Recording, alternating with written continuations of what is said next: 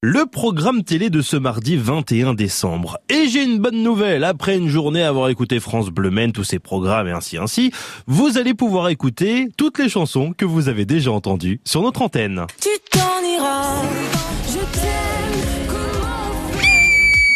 Ah oui, ça fait peur. Rassurez-vous, ils ne vont pas chanter tous ensemble leurs chansons.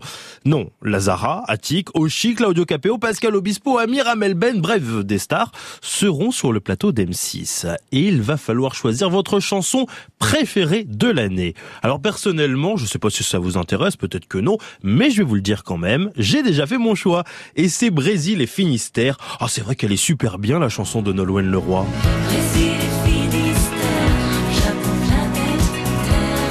Nolwenn Leroy. Si elle gagne, je prends un bateau et je vais faire Brest jusqu'à Sao Paulo.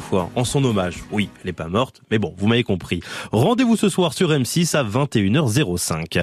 En parlant de musique, je peux vous dire qu'on est servi ce soir avec sur France 2 Taratata, où Nagui reçoit 40 artistes, soit à peu près tous ceux qui ont écrit une chanson inédite cette année. Bon, c'est vrai que ça fait peu. Sur TMC, il y a les Restos du Cœur également, avec leur concert de 2018, ce qui me permet de vous dire que vous pouvez toujours donner au Resto du Cœur.